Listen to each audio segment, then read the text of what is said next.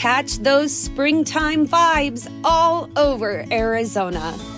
Break out of the winter blues by hitting the water at one of our lake and river parks. Take a hike among the wildflowers. Just make sure to stay on the trails and leave the flowers for the bees. Discover Arizona's best kept secret and visit azstateparks.com slash amazing to start your springtime adventure. Everybody in your crew identifies as either Big Mac Burger, McNuggets, or McCrispy Sandwich, but you're the filet fish Sandwich all day. That crispy fish, that savory tartar sauce, that melty cheese, that pillowy bun. Yeah, you get it every time. And if you love the filet of fish, right now you can catch two of the classics you love for just $6. Limited time only. Price and participation may vary. Cannot be combined with any other offer. Single item at regular price. Ba da ba ba ba. Salut à tous, comment ça va? Nous, on est au top. Bienvenue dans Top 90, l'émission de 90 minutes dans laquelle on débat foot sous forme de top list. Dans ce troisième épisode, on continue notre série spéciale, les top flop mercato des clubs européens des années 2010. Idéal en cette période de mercato. Moi, c'est Alexis et pour m'accompagner, comme d'habitude, j'ai à mes côtés Davy. Salut Davy. Salut Alex, salut tout le monde. Quentin, comment tu vas? Salut à tous. Écoute, ça va super bien. Euh, on est prêt pour ce troisième podcast. Génial. Et puis, comme l'épisode du jour est consacré à un club historique, voire préhistorique, du football français, un club qui a toujours su se démarquer par sa pondération, par sa sérénité et son incorruptibilité, je veux évidemment parler de l'Olympique de Marseille. On accueille à nos côtés le supporter numéro un de l'OM chez 90 minutes, monsieur Olivier Aloha. Eh ben, un plaisir les gars d'être là, en plus avec une magnifique présentation euh, de ce magnifique club qu'est l'OM. Euh, on a résumé je pense tous les aspects euh, de ce club et je suis ravi d'être là pour ce troisième volet hein, de Top 90. Eh ben, génial. Bah, bienvenue à toi Olivier, on est vraiment content de t'accueillir. je vous rappelle à tous que si le concept vous plaît, s'il vous plaît, lâchez du like, des partages, du sub, ça nous aide énormément puisqu'on lance l'émission et c'est comme ça qu'on pourra grandir. Encore une fois, on veut commencer par le positif. Donc, je vais vous lancer d'abord dans le top 3 des recrues de l'OM des années 2010. Quentin, qui se passe, qui se place à la troisième place de ton top des recrues? C'est une petite surprise. J'ai misé sur Lucas Ocampos, un joueur qui a réussi à adopter les codes de l'OM. Pourquoi une surprise? Pourquoi? Parce que David a le même justement? Non, pas, pas, en numéro 3, mais, euh, mais je trouve que comme poste, c'est assez euh, évident. Mais euh, enfin, il y a plein de top, plein de flops, il y a plein de potentiel parce qu'on a eu la chance qu'il y a eu plusieurs directions dans cette décennie. Donc, il y a plein de, il y a plein de transferts. À... ou pas, hein, le, la question de chance. ouais, c'est ça. En tout cas, pour nous, il y, a le choix. moi, mon numéro 3, c'est c'est Sakai. Ah, Hiroki Sakai. Ouais, c'est parce que en fait, il représente énormément de choses que, que les fans de l'OM aiment et euh, il a été vraiment hyper, euh, enfin, il a été très constant, très régulier. Et en fait, quand il arrive, on s'attend à pas grand chose. Et, euh, et, voilà, et au final, il a fait une très très belle carrière à l'OM et je pense qu'il a, il a, il a, marqué, il a marqué le championnat et, le club. Bah, je suis étonné de, de, savoir un petit peu comment ça va se dérouler parce que là, on a trois différents noms et parce que moi, ce sera Florian Thauvin c'est quand même un mec qui a, qui a, marqué l'OM selon moi. Il a fait 8 ans à l'OM avec, bon, en fait, c'est 7 saisons, mais c'est 8 ans. Il a juste fait un stage à Newcastle pendant un an. Euh, c'est quand même 279 matchs, 86 buts, 61 euh, passés. Genre, je veux dire, quand même, le mec, il a, il a vraiment marqué l'OM. Donc euh, maintenant, je vais quand même demander l'avis de, Olivier et un petit peu de, de réagir au nôtre. Qui tu as mis, Olivier, toi, le supporter de l'OM, justement, dans ce top 3 alors moi, le troisième que j'ai mis, c'est Dimitri Payet, euh, que j'ai mis troisième. Et euh, en réaction à vos choix, alors Hiroki Sakai, très étonné déjà, parce que... Mais c'est un bon choix, selon moi, je pense, parce que c'est vrai que c'est un joueur, c'est un guerrier. Euh, il a mis un but légendaire en Ligue Europa. ça, en Europa League, il a marqué les esprits quand même. Dans... Enfin, c'était au final, c'était le moment phare de la décennie pour l'OM, et il, il, a été un acteur important. Ah, c'est peut-être le but phare de la décennie pour l'OM, oui, effectivement le but phare où il marque dans un but vide, c'est quand même fort hein, pour un club comme l'OM. mais euh, mais euh, ouais, Sakai, c'est vraiment un bon choix. Et au compos, moi je l'ai pas mis, j'y ai pensé, mais je l'ai pas mis dans mon top 3 parce que je me suis dit qu'il a quand même 2-3 ans de grosses galères avec l'OM à son transfert depuis Monaco et ça a été très compliqué. Il a enchaîné les prêts au Genoa, à Milan et ça s'est très très mal passé. Et après, par contre, les deux dernières saisons qu'il a fait avec l'OM étaient très très bonnes. donc moi, je, Saka, je comprends. Compose, j'ai plus de réserves. Attends, mais justifie ton choix Payet, Olivier, ça m'intéresse personnellement parce que moi, moi Payet, j'ai songé pour être honnête. Mais après, je trouve qu'on reste un peu sur notre fin avec lui. Il y a beaucoup d'irrégularités. Il, il, y a eu des problèmes de comportement à certains moments. Puis le fait que, que l'OM le rachète euh, à. Enfin, c'était quoi, 30 millions euh, à ce moment-là enfin, même si Il est racheté à 30 millions, exactement. Ouais, et, il avait été vendu à 15 millions l'année précédente. Tous ces paramètres-là, moi, m'ont empêché de le mettre. Mais, mais pourquoi toi, tu, tu, tu, tu... pourquoi Payet parce que moi je trouve que c'est à chaque fois ça a été le dynamiteur de deux grosses pages de l'OM de ces dernières années. C'est-à-dire qu'il a lancé quand même des gros projets. Son retour, évidemment, il est très onéreux. Euh, il est euh, pour une grosse somme, voilà, on a dit 30 euh, millions et encore hors bonus.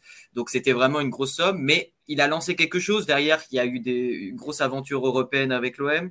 Avant, quand il, arrive, c'est un joueur qui, qui, qui, change la face de l'OM. Avec Bielsa, c'était quand même le meilleur passeur de Ligue 1.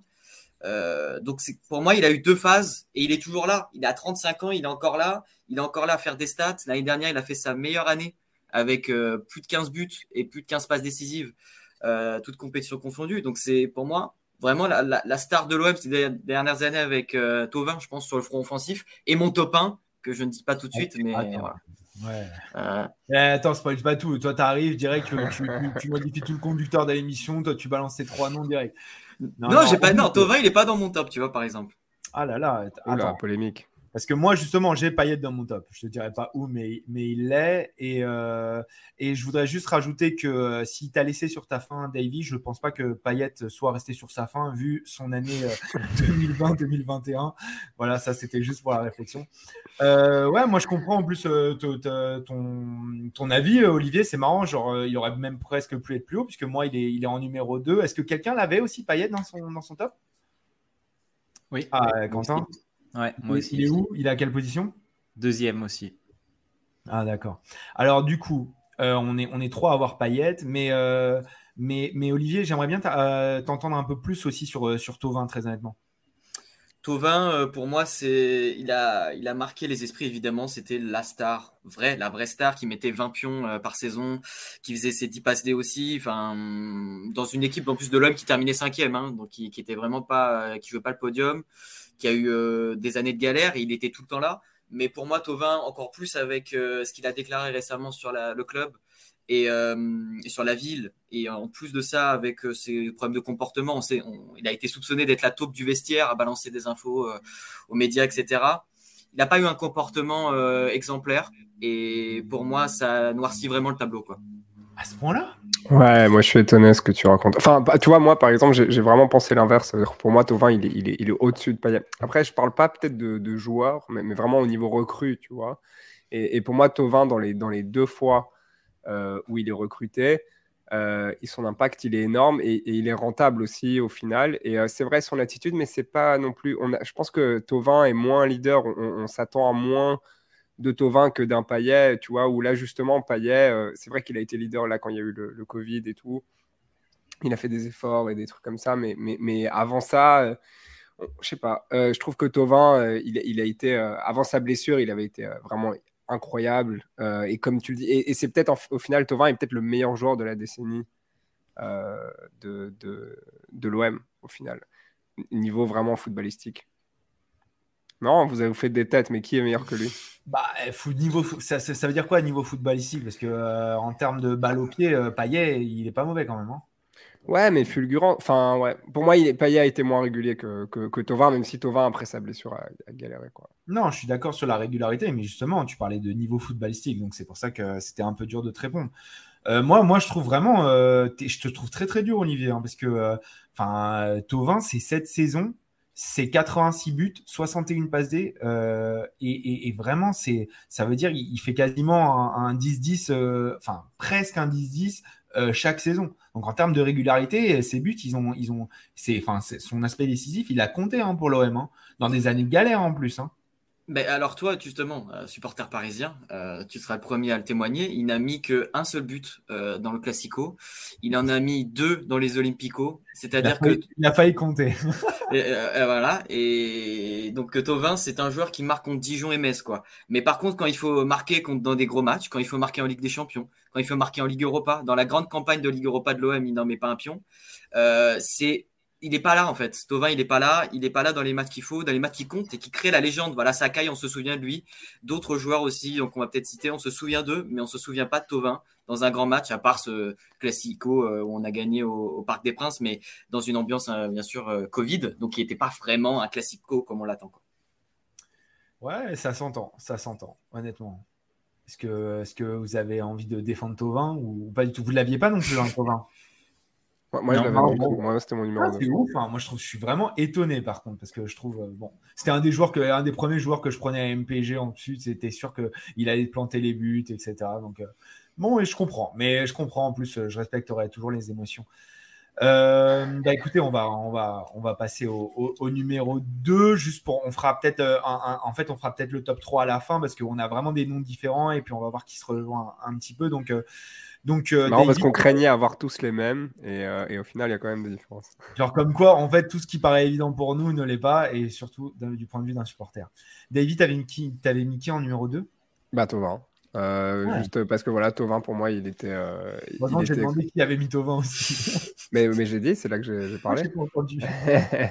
euh, non, donc moi, pour moi, Tovin, c'est le numéro 2 pour les raisons que j'ai déjà expliquées. Et en fait, l'hésitation, elle était entre Tovin et Payet. Et j'ai un petit peu vraiment comparé en fait les deux. Et je me suis dit, sans émotion, parce que voilà, moi, moi l'OM, c'est pas mon club, même si c'est un club qui me fait vachement vibrer.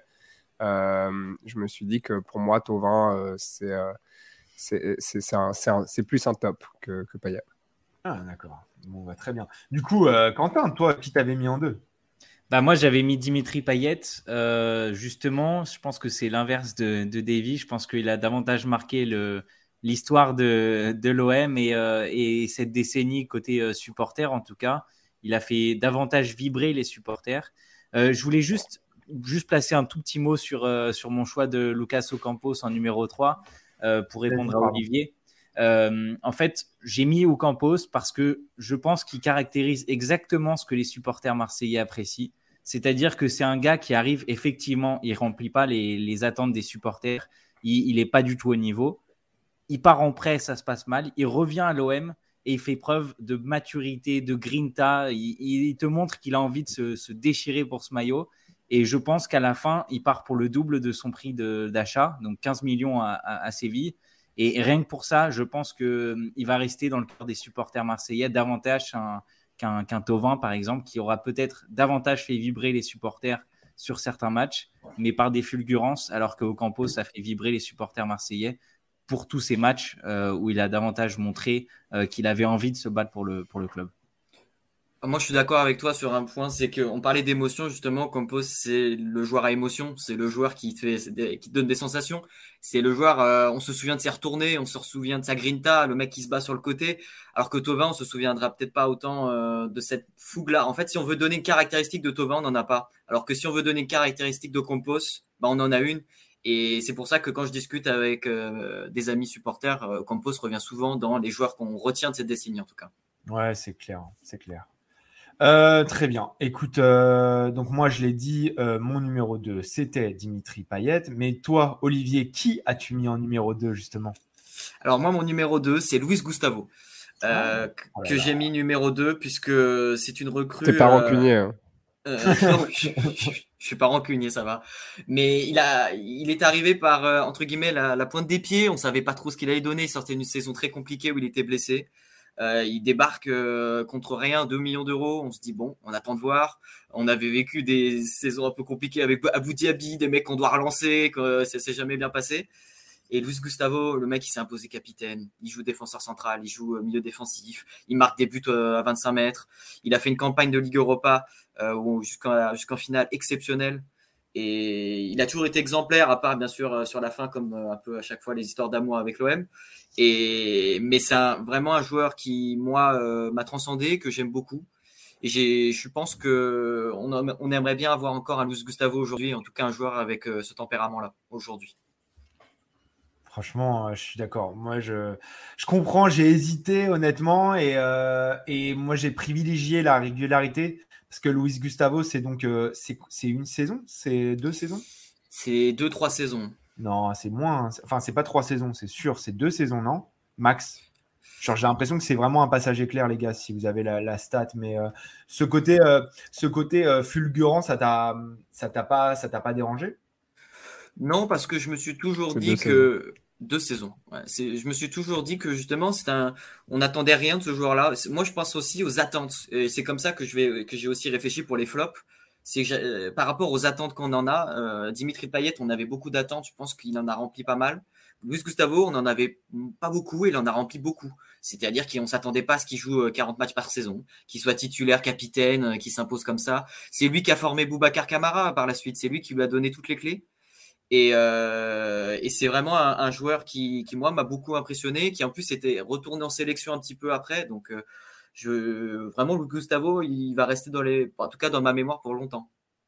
Je sais pas, euh, euh, justement Olivier, parce que ce que tu dis avec, euh, avec les attentes, enfin déjà je suis pas trop d'accord avec toi au niveau des attentes, parce qu'il arrive quand même avec un statut, il, avait gagné la Ligue des Champions avec le Bayern, il, était, c'est vrai qu'il sortait pas d'une grosse saison, mais, mais il venait apporter son expérience qui était, qui était énorme à l'époque, c'était un international brésilien.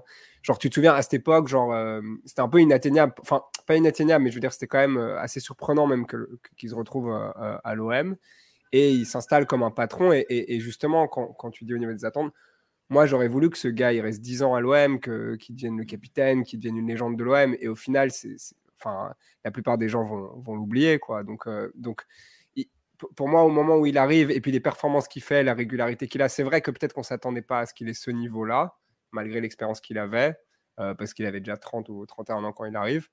Mais, euh, mais après, euh, comme il performait bien, tu t'attends à ce que l'histoire elle continue, qu'il que, qu'il s'installe comme, comme une légende du club. Et, euh, voilà, c'est pas du tout le cas. Et, je trouve que ça, enfin, j'imagine que c'est frustrant quand même. C'est pour ça que ça m'étonne que, toi, Olivier, t'aies pris ce choix. Parce que moi, dans ma tête, les fans de l'OM, ils, ont un petit goût amer quoi, pour, pour. Le départ est amer, franchement. Ouais, le, départ n'est pas classe, en fait, et ça gâche un peu le, délire. Bah, c'est comme Boubacar Camara récemment, c'est que les départs avec l'OM sont très rarement classe. C'est ça qui est dommage. Et euh, on se souvient, Gignac, euh, il est parti gratos. Euh, Payet, il part en, à 15 millions, et alors qu'il en vaut beaucoup plus. Ayou, euh, il était parti aussi pour euh, gratos. Enfin, il y a beaucoup, malheureusement beaucoup de départs comme ça qui, sont, qui se font mal à l'OM. Et hum, c'est difficile peut-être aussi de terminer la page OM, je ne sais pas. Parce que ça fait quand même tout. Si on regarde la décennie, beaucoup de départs ont été comme ça, hein, ont été difficiles. et le dernier en date, Camara, tous les supporters l'ont en travers la gorge. On sent la blessure encore fraîche. Ça fait Allez, fraîche. Tu la, mentionnes. Bon, écoutez, euh, on va avancer. J'ai noté euh, un petit peu vos. Donc, en deuxième, euh, pour toi, David, c'était Tovin. Pour toi, Quentin, c'était Payet.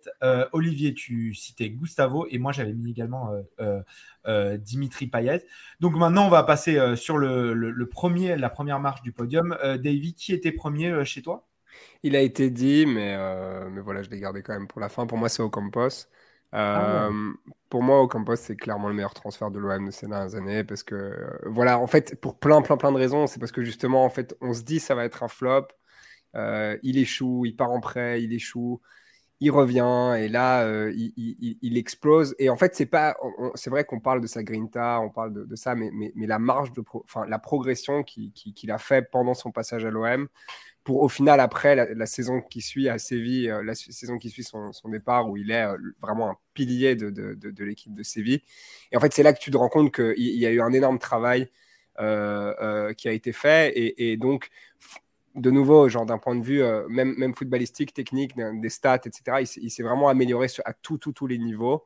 Euh, lors de son passage, euh, alors qu'on ne l'attendait pas. Et voilà, euh, toujours une, attitude irréprochable. On peut le mettre dans n'importe quelle position. Il a, joué, il a joué latéral à certains moments, il a joué offensif.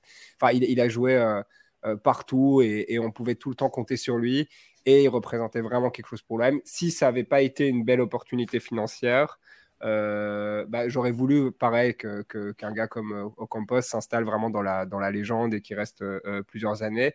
Mais euh, voilà, au final, ça a été aussi une belle opération financière parce qu'il est vendu à 15 millions alors qu'il avait été acheté à 7 millions quelques années plus tôt et qu'il avait floppé à Monaco et tout ça. Donc, euh, euh, rien, rien ne prédisait à ce qu'il ait un avenir pareil.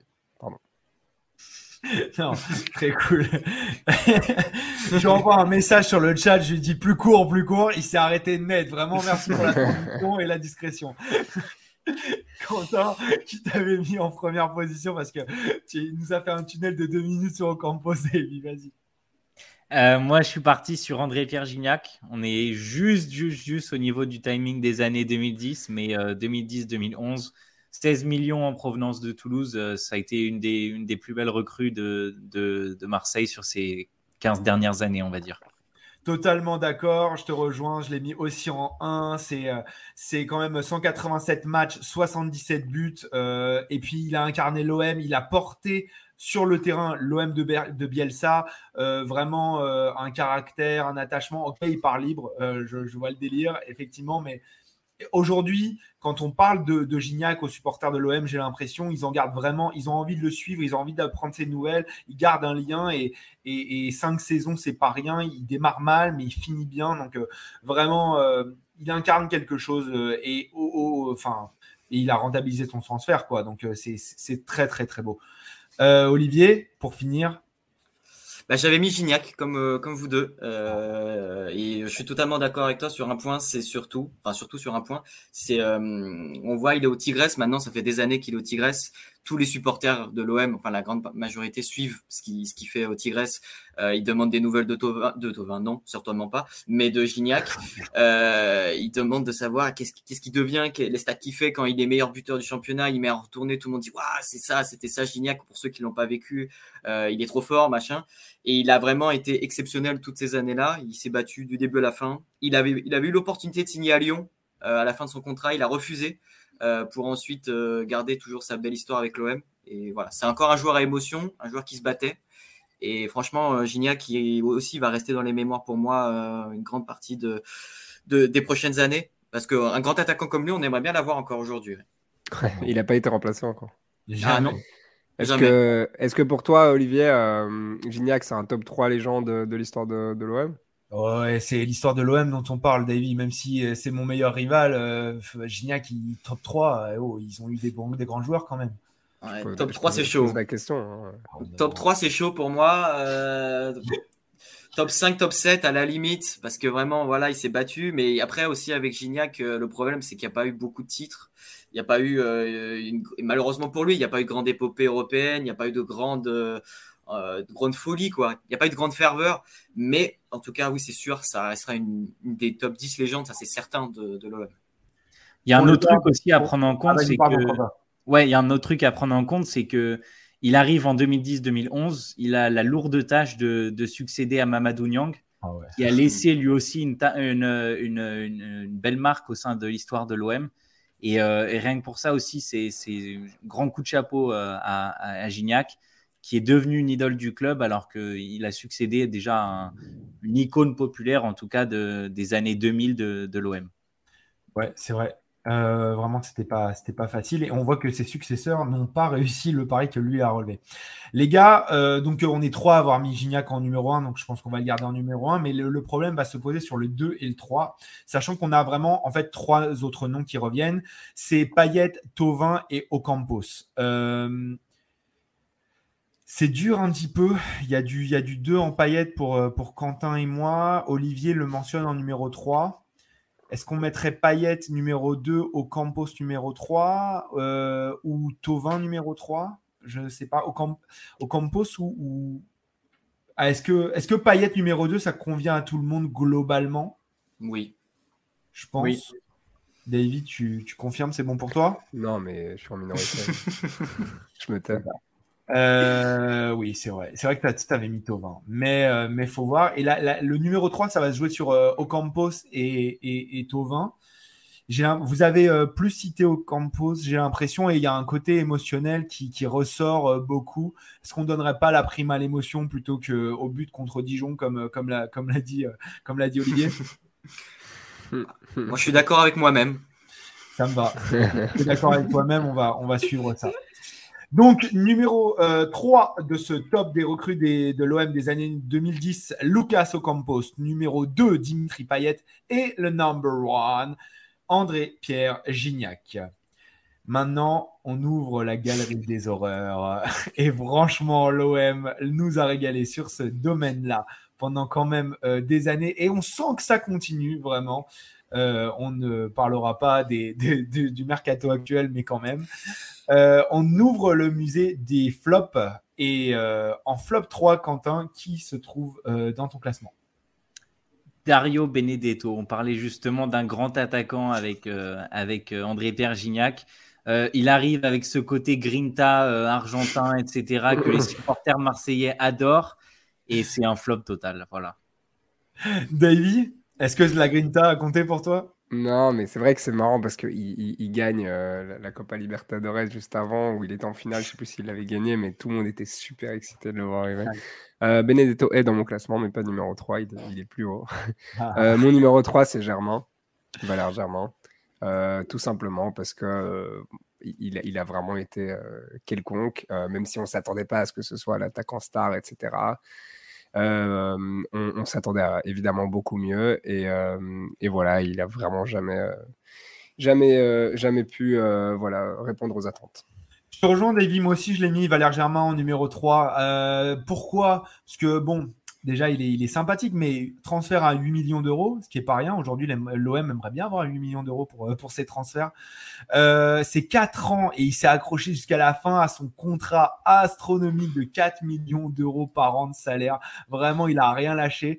Et à la fin, ça fait un total de 159 matchs, 31 buts, 14 passes D et un énorme raté en, finale de Ligue Europa. Donc, euh, vraiment, c'est trop c'est trop lourd dans un bilan comptable, c'est trop d'investissement. Et en plus, euh, je pense que ça a été une tête de Turc, ça a été un mec sur qui tous les plaintes se sont concentrées pendant des années. Ça a été euh, le fameux épi de maïs d'un certain Momoeni. Euh, vraiment, ça a, été, ça a été dur pour tout le monde, que ce soit même de son point de vue et même du point de vue des supporters. Mais est-ce que tu nous rejoins là-dessus, Olivier? Oui, moi je, rejoins sur Germain, mais j'ai mis Benedetto aussi troisième et euh, Germain reprendra place un peu plus haut. Mais euh, oui, il y a Benedetto, oh, c'est Benedetto, ça a été euh, terrible, terrible pour les supporters de l'OM parce qu'on misait beaucoup sur lui. Et bah, premier match, il rate un péno. Donc c'est sûr que ça ne met pas dans les meilleures conditions euh, dans un vélodrome, euh, voilà. Et après, il s'en est. En fait, je, je, rigole pas. Moi, je pense que ce penalty l'a direct, mis dans la sauce parce que tout de suite, évidemment, il y a eu tout le monde qui l'a raillé. Euh, qu'est-ce que c'est que cet attaquant Il met pas un péno parce qu'en plus je crois qu'il avait tenté une panenka de souvenir, il l'a complètement raté. Enfin, et euh, tu te dis bon bah ce mec est pas bon. Et bah au final il a mis un triplé, je me souviens contre Nîmes. Voilà, c'est son seul fait d'armes en, trois ans. Et bah il n'a pas été très bon, il n'a pas apporté grand chose et déçu. Mais Germain euh, c'est encore pire. Voilà, c'est le summum, je pense, des attaquants mauvais à l'OM. Ah, c'est carrément le summum des attaquants en plus, parce qu'il euh, y a un nom qu'on n'a toujours pas cité, mais il va arriver. Hein. Ah oui, oui. Euh, ah ouais, donc euh, ok, cool. bah écoutez, on va, on va avancer parce que du coup, c'était donc en numéro 3, c'était Benedetto pour toi, et donc en numéro 2, c'était Germain. Tout à fait. Et pour vous, les gars, euh, Davy, c'était qui en numéro 2 chez toi? C'est ouf parce que pour la plupart, ça va être des attaquants. Et on revient sur ce sujet qu'on a dit que, que, personne n'a remplacé Gignac au final depuis son départ. Peut-être Gomis. En fait, Gomis, on l'a pas mentionné. Mais... Non, euh, c'était, c'était une. Mais c'est, il est venu en stage, il est reparti. Et puis ouais, mais c'est, il a fait, il a, il a, il a, été fort. Euh, on aura le temps pour les mentions après, Alex, parce que comme on a dit qu'il y en avait plein, euh, il n'y a ah pas que des top 3 et des flop 3. J'essaye d'avancer, mais, mais attends, si tu veux en mentionner quelques-uns, vas-y, je t'en prie, fais-toi plaisir. Moi, c'est, une douce musique à, mes oreilles de supporters par Non, non, mais il y en a, il y en a évidemment plein. Donc là, c'est mon 2 que je dois dire. Mon flop, 2. Mon flop 2 à moi, c'est Benedetto. Je le dis parce que justement, la je sais pas pourquoi, est-ce que c'était moi ou c'était tout le monde, mais j'ai l'impression que la Libertadores à, ce moment-là était un peu médiatisée. On avait, on avait vachement entendu parler de Dario Benedetto avant, avant son transfert. C'était un River Boca, donc euh, c'était exactement vraiment mis en avant. Il y avait eu des problèmes en Argentine, du coup, ça a été à Madrid. il arrive dans un contexte où on entend parler du gars, quoi. C'est ça, exactement. Et je me rappelle qu'avant même les rumeurs OM, on, avait entendu parler de Benedetto et, euh, et on se disait, ouais, gros coup quand même. Et, en fait, comme à chaque transfert d'attaquant depuis André Perginac, euh, on se disait, bon, ok, bah, le grand attaquant est là, le grand attaquant est là.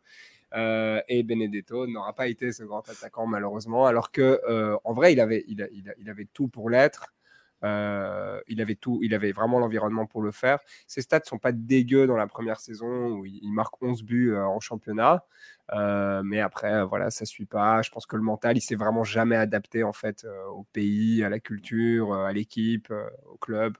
Et, voilà, ça, en fait donc un, énorme flop. Et à, ce moment-là, il paye 15 millions pour, pour le recruter, j'imagine, avec un gros salaire. Et j'ai pas le salaire là, mais faut regarder. Quentin, du, tout, du coup, toi qui avais mis Benedetto en 3, qui tu avais mis en 2 Moi, j'ai mis Costas Mitroglou. Oh, euh, le mot est lâché. Euh, La bête est lâchée. Euh, ça a été une des, une des grosses, grosses, grosses bêtes noires de, de tous les supporters marseillais. Ils, ils, lui sont tombés dessus et, et, sûrement à juste titre. Mais ce que je voulais mentionner en revanche, et ça rejoint un petit peu ce qu'on disait sur Benedetto et sur Germain, c'est que ces joueurs arrivent avec une certaine, euh, une certaine qualité et euh, on, leur, on, leur accole cette, cette étiquette du grand attaquant qui va arriver à l'OM. Peut-être que la pression a été trop importante pour certains de ces joueurs et c'est pour ça qu'on a été davantage surpris par un Benedetto qui savait supporter la pression, lui qui a joué euh, à Boca Junior, qui, qui, en, a des, qui en a joué des matchs contre, contre River et compagnie. Euh, pour Germain, je pense que ça a été. Est-ce qu'on a vraiment dit que Germain était le grand attaquant, euh, Quentin? Non, mais on a été attendu comme un des, un des bons attaquants de Ligue 1. Il, sort d'une énorme saison, enfin d'une bonne saison, d'une demi-saison à Monaco. Il se fait prendre sa place à Mbappé. Et la saison d'avant à Nice, il performe. Ouais, sa saison à Nice, c'est incroyable. Il y a une forme de, progression et tu te dis, bah, du coup, c'est cool, il arrive pour pas cher et tout. Il y a, il y a une forme d'attente. Bah, mais en plus de ça, c'est un, supporter invertéré de l'OM. Euh, il, voulait réaliser son rêve. Invertération euh, de l'invertéré. Son père était là à la présentation et tout. Et en plus de ça, son premier match, c'est un match de qualification, de, enfin, de barrage pour la Ligue Europa. Il met un triplé au Vélodrome. Donc, euh, il y avait des attentes qui n'ont jamais été malheureusement concrétisées. Mais vous l'avez dit, en fait, le problème, c'est que dès qu'il arrive, il y a ces sujets autour de son père, de, du côté mm. supporter marseillais, etc. Et, peut-être qu'à ce moment-là, c'est déjà fini, c'est que les attentes étaient trop importantes autour de lui et que, euh, et que voilà, la pression, tout le monde ne sait pas la gérer euh, de la même façon. Et, euh, et, le fait d'être comparé constamment à son père, comparé à Gignac, comparé aux uns et aux autres, ça n'a pas marché. Et c'est davantage, je pense, un problème de recrutement à l'OM qu'un problème au niveau du, recrutement lui-même. Du joueur je voulais rajouter un truc sur Mitroglou qui était euh, ton numéro 2, toi, euh, Quentin, d'ailleurs? Pas, pas vraiment, je pense que ça parle de, ça parle, voilà, ça va de soi. je, vais, le faire, je vais le faire parce que moi, il est aussi euh, numéro 2 chez moi. Et juste pour rappel, Mitroglou, parce que ce soir, moi, j'ai, enfin, ce soir, euh, j'ai décidé de parler chiffres. Euh, donc c'est un transfert à 15 millions d'euros, mais seulement pour 50% des droits du joueur, ce qui était quand même un, énorme coup de, de ce genre euh, de Jacques Henri, Jacques Hérault qu'on regrette tous. c'est un salaire à 1, million, 1,5 million d'euros, excusez-moi, et pour au final faire 50 matchs et 16 buts. Mais il avait dit qu'il pouvait marquer à tout moment, donc on, on, attend encore. on attend encore. Euh, vraiment, ouais, enfin, c'est un mauvais choix, ça correspond pas au style de jeu de l'OM, euh, c'est 50% des droits, et puis la pression, comme vous l'avez dit à l'époque, est énorme. Et, ce qu'on n'a pas dit, c'est que il arrive dans le contexte où pourquoi l'OM attend un grand attaquant, c'est que McCourt vient d'arriver. Il veut, il veut mettre ses 200 millions à annoncer, donc les agents se gavent sur les transferts, essayent de, de prendre plus. Donc il y a une pression qui arrive et c'est clairement. C'est le panic buy en plus de la fin de l'été. Rien ne va dans ce transfert. Rien ne va. Et il se traîne, il se le traîne avec des prêts pendant des années. C'est un, calvaire. Donc, euh, donc voilà. Donc juste pour rappel euh, de, nos, de nos numéros 2, les gars. Donc euh, Quentin Mitroglou, Davy Benedetto. moi, j'ai remis Mitroglou aussi. Et Olivier, c'était Germain. du coup, Davy, qui tu as mis en numéro 1 avec tout ça? Euh, Est-ce que non, pardon, on va le faire autrement. Vraiment, les gars, on est tous les quatre là. Euh, voilà, on est jeudi après, tranquillou. Est-ce que quelqu'un a osé ne pas mettre Strootman en numéro 1 Non. Non. Mais, euh, mais justement, moi, je voulais répondre sur Mitroglou. C'est qu'en fait, ah j'ai souvent l'impression que, et je pense Quentin voulait ajouter quelque chose aussi. Genre, on a, on a en fait, Mitroglou, ce que vous avez dit, pour moi, c'est pas un paramètre de dire les fans ont descendu parce que à, à ce moment-là, c'est pas ça qui fait de lui un flop pour moi. Euh, pour moi, le, par Mitroglou, il a été trop vite jugé. de la même manière que, comme tu dis, Olivier, ouais, Germain, on s'est peut-être vite emballé parce qu'il a mis un triplé quand il est arrivé ou pour, pour sa saison précédente. Je trouve qu'avec Mitroglou, on l'a vite mis au placard. Euh, euh, et, et, ça a dû jouer. En fait, on, doit évidemment prendre en compte ce qu'on a discuté ici, c'est la, pression de, l'OM, du club, de, des supporters. Euh, et, évidemment, pour un joueur qui arrive, il, faut cette, il faut cette, cette patience-là malgré tout. Et avec Mitroglou, je pense qu'on l'a hyper vite jugé. Sa première saison, pareil, elle n'est elle est pas elle est pas dégueu. J'ai les stats avec moi. Il marque. Il, marque. C'est dégueu. Et en plus, la pression, elle n'est pas, pas, moins forte que celle de, du Benfica. Je comprends pas. Oui, oui, mais parmi tous les attaquants euh, mentionnés, c'est lui qui a les meilleurs stats dans sa première saison, tu vois. Donc, au final, quand tu regardes là les chiffres, et, à cette époque-là, pareil, il est recruté, il était, euh, il, éclatait tout en, à Benfica. Euh, si, si, il sort d'une énorme saison euh, à, Benfica. Il, avait marqué 27 buts la saison précédente euh, à, Benfica. Donc, c'était un gros coup. Et puis après, voilà, il est vite jugé. Son attitude n'est pas terrible. Son niveau n'est pas au top. Je pense qu'en fait, le, problème, c'est qu'on l'a mal vendu. C'est-à-dire que, comme tu l'as dit, la direction avait envie de faire venir un attaquant. Sur papier, bon, il avait, tout d'un attaquant qui, pouvait, qui pouvait bien marcher. On l'a un peu survendu et, il, il était moins bon qu'attendu. Mais, euh, mais voilà, moi, moi c'est pour ça que je ne l'ai pas trop mis, euh, euh, voilà, je l'ai pas mis dans, dans, mon top 3, dans mon flop 3. Olivier, qu'est-ce que tu en penses de ça? Est-ce qu'on a trop vite jugé Costas Mitroglou? Bah, je suis plutôt d'accord avec Davis, c'est pour ça qu'il n'est pas dans mon, top, dans mon flop 3 non plus. Parce que moi, je considère, j'ai considéré pendant 2 à 3 saisons que Mitroglou n'avait pas eu assez sa chance. En tout cas, dans un système qui lui correspond, dans un système où il peut vraiment performer, parce que Benfica, il était dans un système à deux attaquants. Euh, et à l'OM, on n'a jamais eu ça, en tout cas avec les entraîneurs qui étaient à l'époque.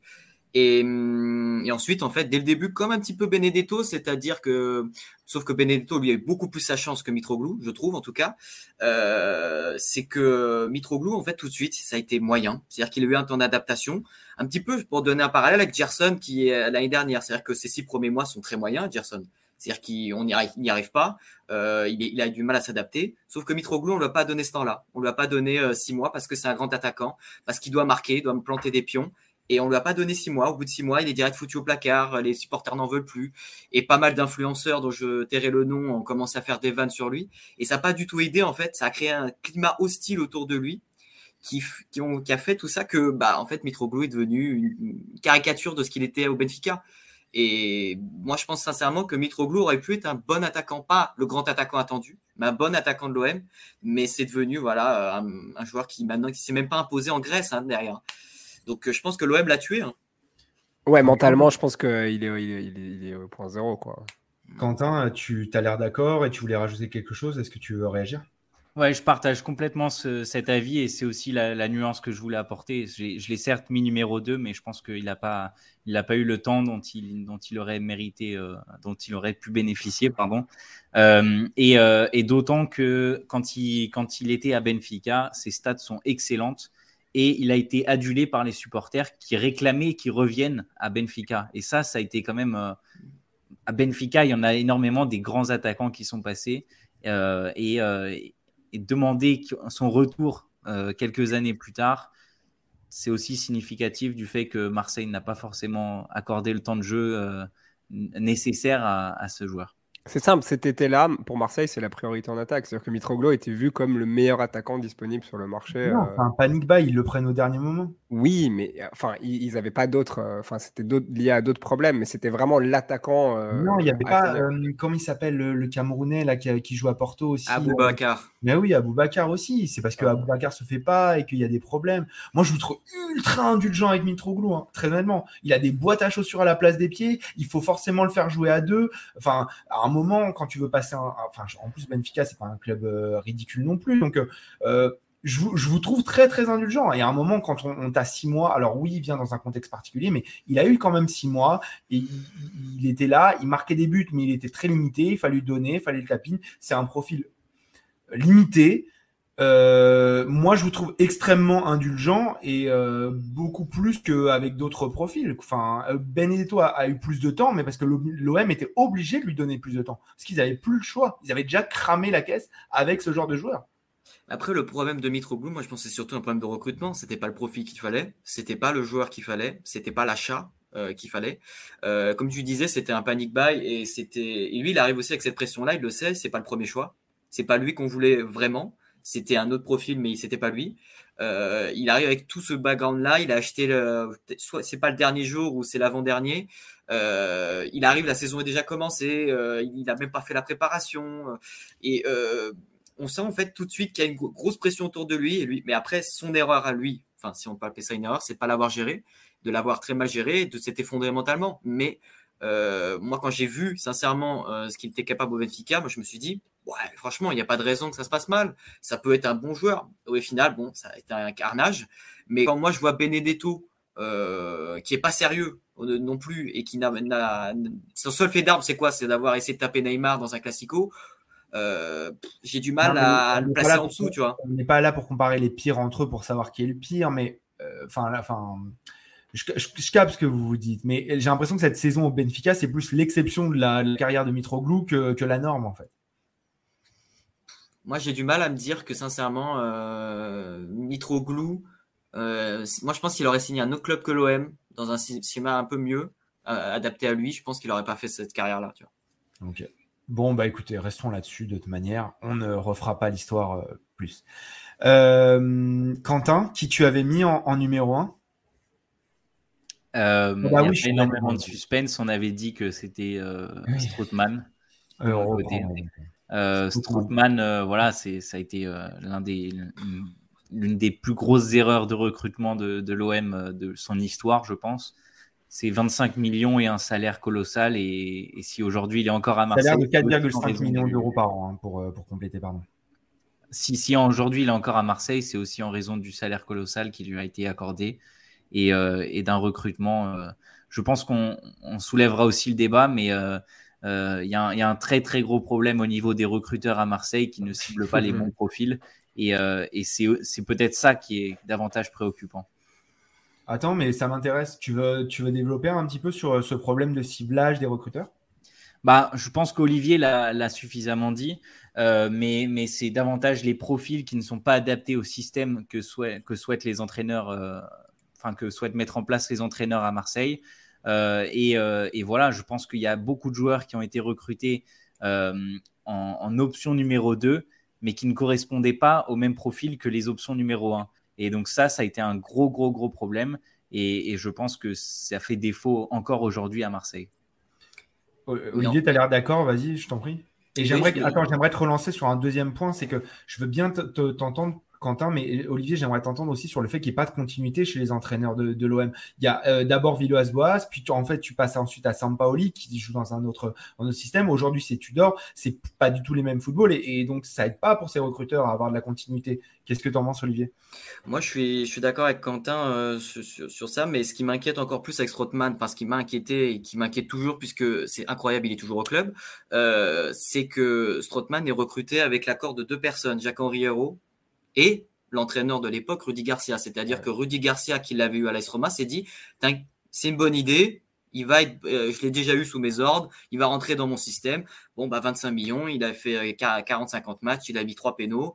Et euh, en fait, ce joueur-là n'a rien apporté à l'OM. C'est ça qui est inquiétant, c'est qu'il y avait l'accord aussi de l'entraîneur sur ça. C'est-à-dire que l'entraîneur pensait aussi. Il disait dans mon système, ça va marcher. alors que là, ça marche pas du tout. Dans son système bancaire aussi, peut-être. Hein. dans son système bancaire aussi, certainement. Et, euh, et, pour répondre à ta deuxième question, c'est vrai, il y a un manque de continuité, ce qui n'aide pas avec l'effectif actuel, euh, évidemment.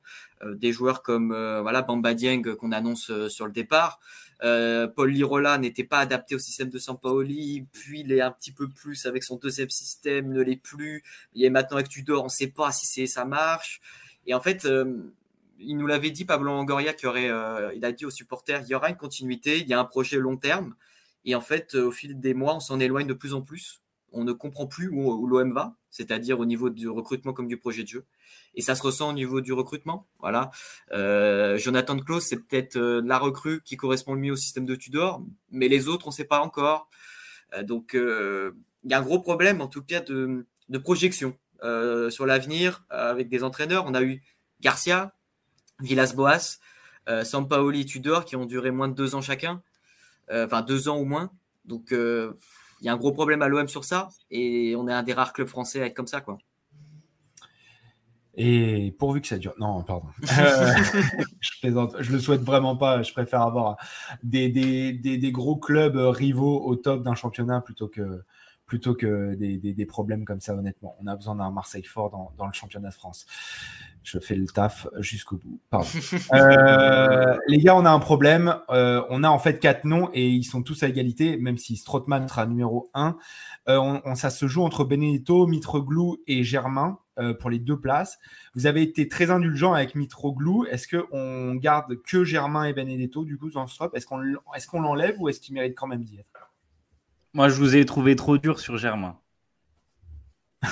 après, un, après un plaidoyer pour Mitroglou, finalement, c'est Germain qui, tu, que tu veux sauver moi, je pourrais te faire un, livre entier sur pourquoi Germain a été nul euh, sur sa période à l'OM. Un livre c'est-à-dire qu'il y a un livre entier qu'on pourrait faire sur Germain. Et rien que pour, en fait, pour moi, il mérite d'être dans le top, rien que pour son action en finale de Ligue Europa. Il doit être dans le top parce que euh, je ne dis pas qu'on aurait gagné cette finale, mais en tout cas, euh, on n'aurait pas fait cette prestation minable par la suite.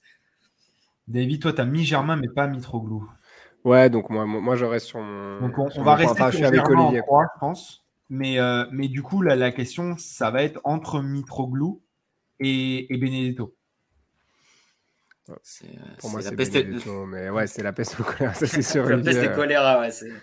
mais il faut, il faut choisir, les gars, c'est quand même le but du podcast. Pour, moi, euh, c'est Benedetto. Pour moi, c'est Benedetto. Sachant ce qu'on a dit sur, euh, sur Mitroglou, peut-être Benedetto dans ce cas. Eh ben, c'est réglé. du coup, les pires transferts de l'OM des années 2010 seront donc en numéro 3, Valère Germain.